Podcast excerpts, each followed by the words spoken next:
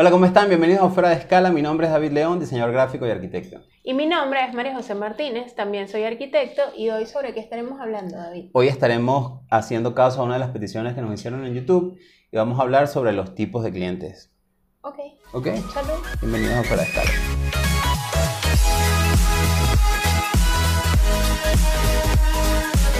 Pero nos pareció interesante tocar este tema sobre los tipos de clientes, o hablar un poco sobre la relación con los clientes, porque bueno, siempre hemos visto al cliente como sentado en contraposición a nosotros del otro lado de la mesa. Y la verdad es que la esperanza o la expectativa que tenemos siempre es que el cliente como que se coloque aquí, no enfrente, sino justo al lado de nosotros, y entonces podamos entre los dos llevar el proyecto a, a feliz término. Eso es lo que uno espera. Yo siempre lo he visto así. Sí. O sea, que es como una relación laboral, pero no confrontamiento, porque confrontación. Confrontación. O los dos, está bien. Ok. Este, porque obviamente no es la idea, sino trabajo paralelo. Pero hay gente que lo ve así. Ok. Como que el cliente me dijo, entonces yo le tengo que decir porque yo no me puedo dejar montar la decía, pero es que tampoco... No, de eso no va. Cuando empezamos así, la cosa está mal como del lado del diseñador. Que ese es otro episodio que, que seguramente algún cliente dirá, ajá, pero ajá, los tipos de diseñador, el tipo que se desaparece y el que no responde. Tenemos que hacerlo. Eso tenemos que hacerlo también. Pero hoy vamos a hablar sobre tipos de clientes. Ajá. ¿Tú habías investigado algo? Sí, estoy investigando en Google y hay bastantes clasificaciones que, bueno, todas apuntan a ser malas, pero bueno, yo creo que no hay un tipo de cliente lineal en ese sentido, sino que pasan, ocurren cosas como estas que les voy a mencionar ahora, y bueno, son etapas. Ajá. Y se van transformando. Y si tienen muchas de estas características, haz un parado porque la cosa va a ir muy mal. Este, entonces, aquí tengo una lista de tipos de clientes, según Google, que no son tan buenos. Los clientes agresivos, impacientes, racionales, que esos son buenos, indiferentes, indecisos, insa- insatisfechos, desconfiados y mercenarios. Eso me llama, eh, me más risa. Sí. Sí, porque es como ¿Tú los que has te van a tenido? matar. Yo creo que los he tenido todos. Yo también. Los he tenido todos y he tenido todos en uno. ¿Sí? Sí. Yo he O tenido sea, esa etapa de sí, ajá. Ajá. o sea, que el cliente pasa por todas esas etapas. Sí. ¿Quién Napoleón Bonaparte? Sí, por ejemplo. Por ejemplo, seguramente ejemplo, fue uno sí. de esos. Mira, a veces el, el, eh, esta persona no, no, no, es- no te lo hace porque, bueno, porque te lo quiere hacer, sino que simplemente es como... Yo creo que muchas de esas, de esas características son productos de inseguridades, de no entender muy bien qué es lo que está pasando del lado de acá. La recomendación siempre es que, bueno, que yo quizás no sea el mejor en esto, la cosa de la comunicación. O sea, se supone que si el diseñador es un tipo súper comunicativo, en dónde está, en qué punto está de, su proceso, y claro, si tiene su proceso como aterrizado, el cliente puede sentirse como, "Ah, el tipo va por esta etapa, entonces como que se relaja un poco y te deja trabajar. Es algo que yo he escuchado como una forma de, de atacar varios de esas... O sea, yo, más allá de verlo de un cliente con inseguridades, porque es como un término bien complicado para los clientes que nos estén escuchando, es un cliente que no conoce el proceso y bueno, y por desconocimiento quizás duda. Ajá. De eso va más, de la- más, allá. O sea, más, es más eso para mí. Eh, y entonces, o sea, a partir de ahí, pues uno le tiene que demostrar que sabe de lo que está hablando y bueno, reflejarlo en, en lo que sea que estés diseñando. Sí, y que puede llegar como a la solución eficiente, a lo que sea que se está planteando, el- de lo que sea que va el proyecto. Pues. Yo siempre he visto que los proyectos, yo los catalogo más que buen cliente, mal cliente, que sí, sí los he tenido, este, catalogo la cosa como buen proyecto o mal proyecto. Ajá. Entonces yo evalúo como tres cosas. Tiene que ver con el proyecto per se, el ¿De qué cliente, exacto, de qué va la cosa. O sea, me Ajá. estás pidiendo para hacer una cosa realmente interesante o una cosa súper fastidiosa. Eh, el ¿Y qué cliente, tiene que ser para ser fastidiosa? una cosa que las cosas repetitivas son súper fastidiosas. A veces te llaman para que, mira, eh, vamos a diseñar este producto con este empaque y son 17 presentaciones de esto mismo. Ok. Y, el, y la paga o el, o el proyecto básicamente es las 17 adaptaciones. Es como, bueno, pero ya hice uno. o sea, a pasar por todo eso es fastidioso. Es un proyecto que es fastidioso porque tiene poco de innovador. Pero de pronto, si el cliente es un buen cliente y la parte económica, que es el tercer, el tercer punto que yo veo, es bueno, entonces, bueno, me puedo calar el fastidio porque el tipo me lo hace. Lo haces más- con gusto porque, bueno, la paga te satisface. Sí, y el tipo me hace el trabajo como suave, me lo hacía mal. Me dice, pero ¿cuándo lo puedes tener? El día tal, bueno, ok, perfecto. Ese día tal lo conversamos y no está encima de ti, que eso es un fastidio. No está encima de ti todo el rato y bueno, y la paga es la que tú dijiste que era, pues. No, nunca dijo nada, este, bueno, ok, perfecto, tanto, tanto, chévere, pum, ya está. Y lo hacemos. Cuando eso es así, entonces un- es- yo, digo, yo lo califico como un buen proyecto. Entonces, claro, cuando tienes las tres, wow, es fantástico. Pero con que tengas dos de los tres factores, para mí es, es un sí, es un vamos. Pero fíjate, o sea, yo siento que en esa explicación hay que incorporar en el proceso, en el caso de la arquitectura, como que muchas más etapas. Entonces eso se hace más complicado. Y como en una relación amorosa, en una relación laboral, bueno, hay días que la gente no está de buenas, hay días que la gente le pasan cosas y hay días que la gente no entiende y Y ahí empieza la mutación del cliente, en-. Bueno, empieza a pasar normal, toda... pues. O sea, tenemos emociones, somos seres humanos y pasa y hay que saber llevarlo. ¿Cómo lo llevas tú? Bueno, yo no soy un perfecto ejemplo porque, o sea, me molesta o me incomoda muchísimo si hay una mala reacción, pero bueno, si el proyecto me gusta mucho y estoy muy comprometida, lo sé llevar. ¿Cómo lo llevo? No, no sé decirte porque, bueno, Claro. hay muchas situaciones totalmente distintas. Este, últimamente he optado, como la gente está como muy susceptible por esta época pandemia, o uno no sabe a veces qué espera la gente, o no entiende lo difícil en el caso de estar en Venezuela, que es hacer una cosa más pandemia, Exacto. este, es de hablarle clarísimo, así como que, mira, si quieres esto, no puede ser porque te acuerdas que estamos en pandemia. Ajá. O sea, re- te recuerdo que no estamos en una situación normal. Que es la cosa esta de la comunicación, como que siempre Y está... mucha gente lo entiende y le cae la locha, como dicen por ahí. Ajá. Mucha gente se lo toma mal y me pasó hace poquito y dije, perfecto, no tengo que lidiar contigo y ya. Exacto. claro. Exacto, Bueno. porque se convierten en un cliente este, de estos fastidiosos que creen que tienes que estar las 24 horas disponible para Sí. preguntarte 60 veces la misma cosa. porque Que ya no le respondiste la primera vez. que No está seguro porque creen que puede haber otra posibilidad, entonces es cansón. Entonces esos clientes indecisos y abusadores, o sea, que creen que pueden, o sea, gracias a las redes sociales y a las aplicaciones con las que contamos, pueden estar constantemente en comunicación contigo, pues pueden generar, o sea, eso genera mucho problema, pues, porque tienen como total acceso a ti a la hora que sea, el día que sea, como sea, cuando sea. O sea, atiéndeme y responde. Exacto.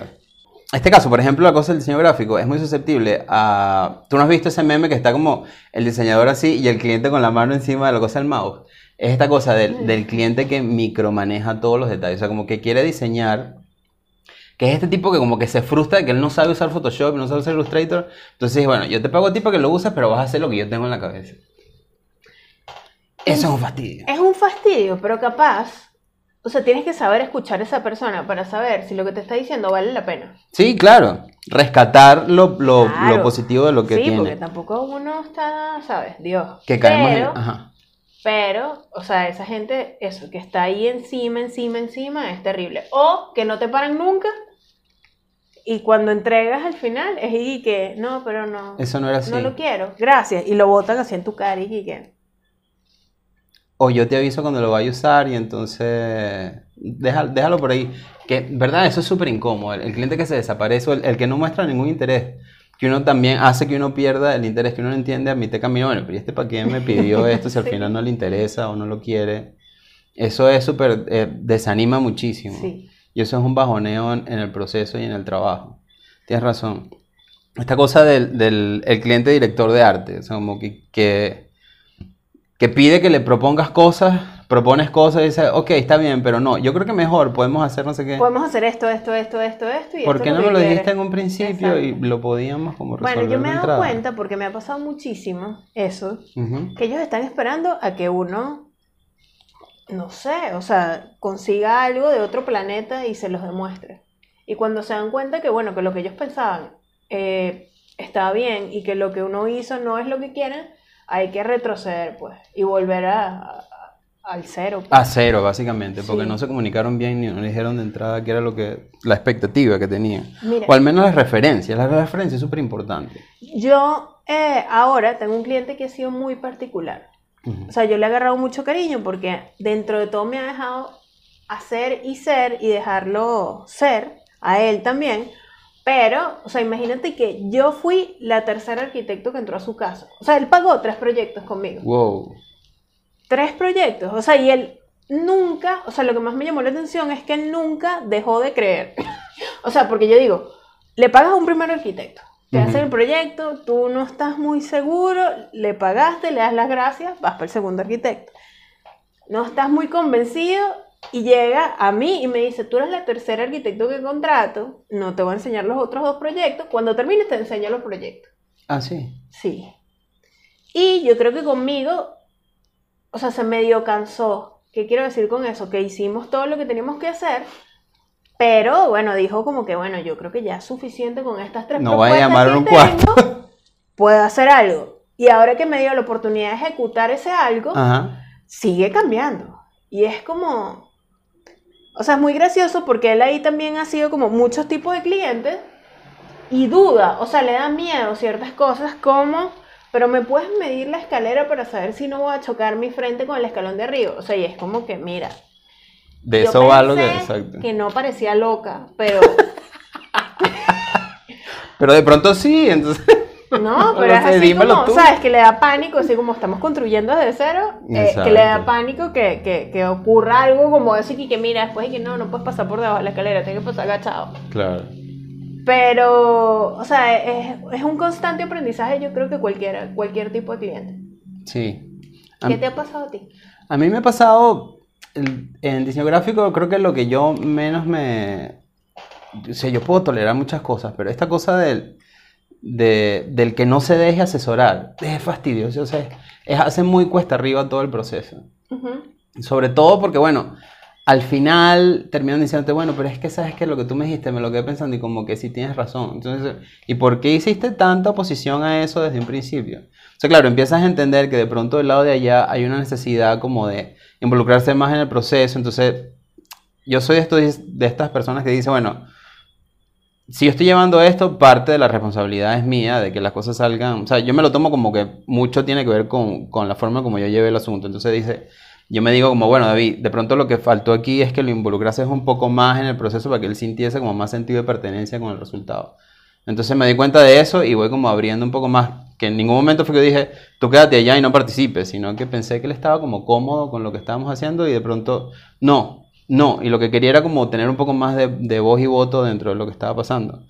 Yo lo identifiqué así, pero digamos que esa condición a mí me cuesta, como, porque siento que pierdo tiempo Ujú. pues estoy planteando cosas que al final no van para ninguna parte. Este, y la otra cosa es que, bueno, sentir que me están usando como una versión de Photoshop que habla y, y camina, pues. No, bueno, al final uno es como el, el- el hilo conductor para eso que, ellos- que la gente tiene en la Ajá. mente o que no tiene en la mente, pero uno se la, se la Mm. plantea, ¿no? Y uno trata de como de facilitarle la... y, uno la- está, ajá, y uno está en constante evaluación, entonces Sí. es complicado. Sí, es verdad.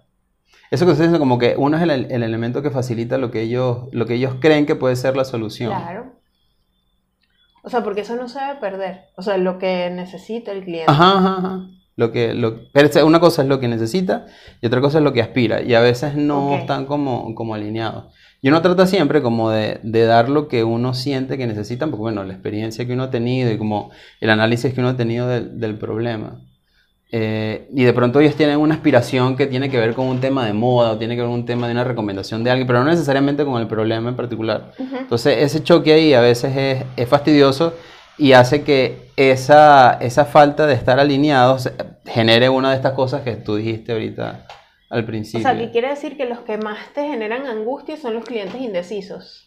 Puede ser los, los clientes indecisos y como los, los directores de arte que están como controlando permanentemente. Y esta cosa Ok. de el, el cliente, que yo le digo como el multicabeza, Ajá. que tú mandas una propuesta para allá y, y tú sabes cuando vienen las respuestas Ajá. que no es que es una sola persona, sino que fueron como 10 personas opinaron y te lo están presentando todos en un solo feedback y a veces entre las mismas feedbacks se contradicen unos con otros.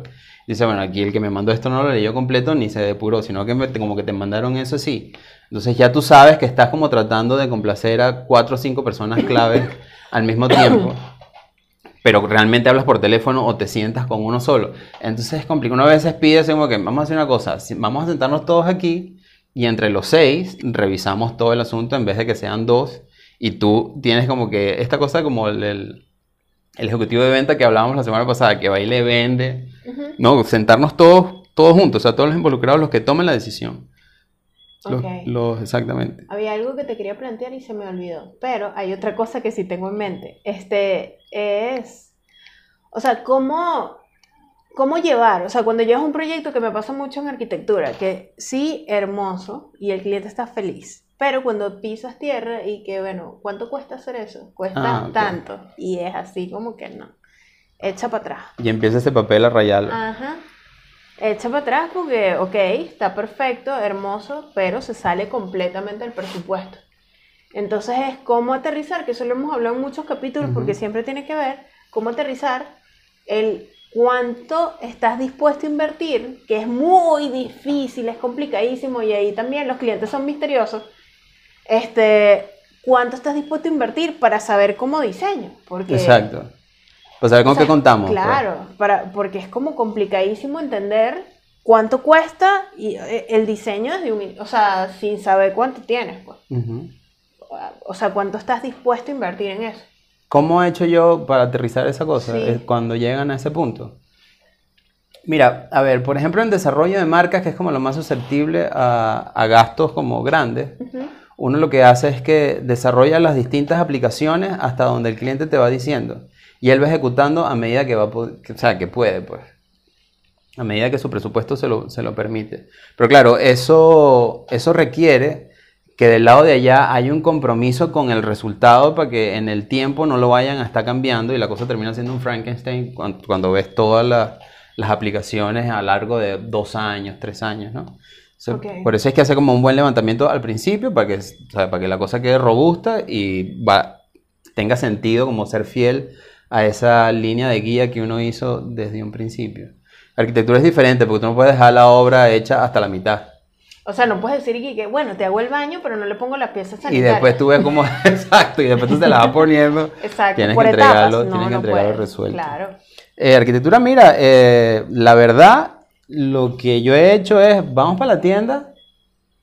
Hay una tienda que te guste de la... Sí, yo fui para tal y entonces vi una... Ok, vamos y nos sentamos y yo te dejo y... Ah, entonces, esto me gustó, esto me gustó, esto me gustó. Ok, perfecto. ¿Me puedes decir al de la tienda cuánto cuesta tanto? Esto es lo... No, yo pensaba, ok, entonces tenemos que ir a otra tienda o tenemos que empezar a bajar un poco el nivel para que tengas como la cosa resuelta. O sea, lo, lo atiendo así. Bu- Buenísimo. Sí, Buenísimo que te guste todo eso, pero vamos, vemos, llega, sí llego, ok, vamos. yo no lo hago así. O sea, yo tengo que diseñar primero. Mm, Y esa es como la primera prueba de ensayo y error para saber, ¿no? A lo mejor es doble trabajo, pero, o sea, es como muy complicado ir primero al sitio a ver el producto final sin saber qué vas a hacer.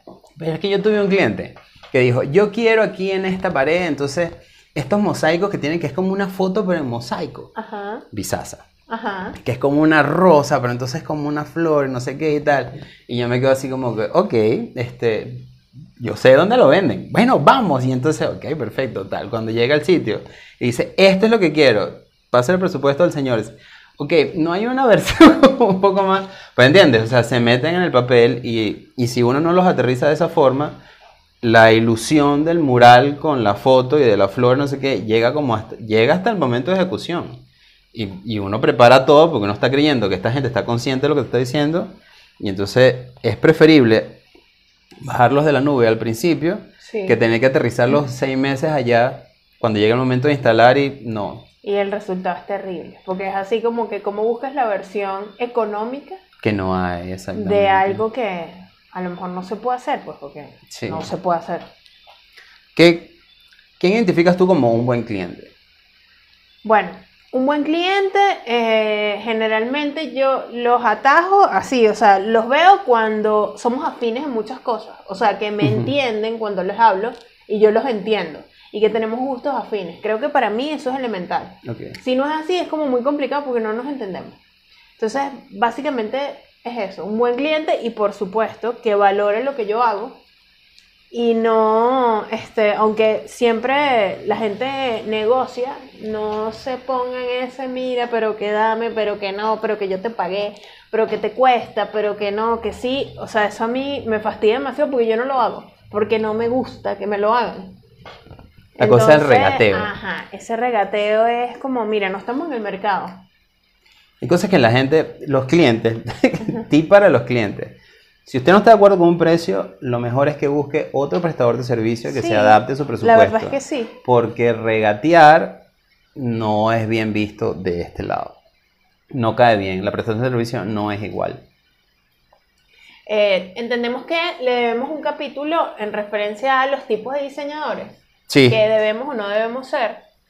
Eh, y bueno, hablamos de lo malo más que todo, pero en realidad entendemos que esa relación que dura generalmente mucho tiempo, Sí. meses o años, este, pues todos vamos pasando por distintas etapas e- emotivas. Entonces, bueno, de eso va. Y se va forjando en el camino. Hay muy buenos clientes que de pronto empiezan como malos, pero es porque no se conocen y de pronto es una relación que dura años y durante los años es como, bueno, como toda relación, vas, per- vas teniendo tu mano zurda, perdonando algunas cosas que no te caen muy bien, Claro. así como ellos te las perdonan a ti y se va forjando en el camino una muy buena relación que termina siendo súper buenos amigos. Y te das cuenta de eso cuando puedes generar una amistad y creas esa fidelidad que hasta para mover un cuadro o, Te hacer, llaman. o para hacer la invitación del cumpleaños del hijo te llaman Sí, y sí, sí, mira, ¿qué opinas sobre esto? Ahí te das cuenta cuando valoran lo que haces. Hay decisiones de negocio que a veces te llaman para cosas que no tienen nada que ver con diseño. Dicen, mira, Ajá. por ejemplo, marcas, te dice, estoy dispuesto a hacer eso. ¿Tú qué piensas de esto? Y entonces queda así como que, oye, qué fino. No tiene nada que ver con lo que yo te diseñé, pero qué bueno, que me tomes en cuenta para eso. Ok, entonces bueno, podemos ir cerrando, creo que hablamos bastante. Sí. Bueno, este, estas son nuestras recomendaciones para, para nuestros clientes, Estas son, sí. Para futuros clientes y la relación que, para que tomen en cuenta nuestros amigos diseñadores a la hora de relacionarse con la otra parte que lleva el proyecto con ustedes. Exacto, entonces ha sido todo por hoy. Síguenos por nuestras redes sociales, YouTube e Instagram por ahora. Pronto seguimos prometiendo que vamos a abrir las otras. Y bueno, nos vemos la próxima semana. Nos vemos la próxima semana. Salud. Salud. Arroba por escala.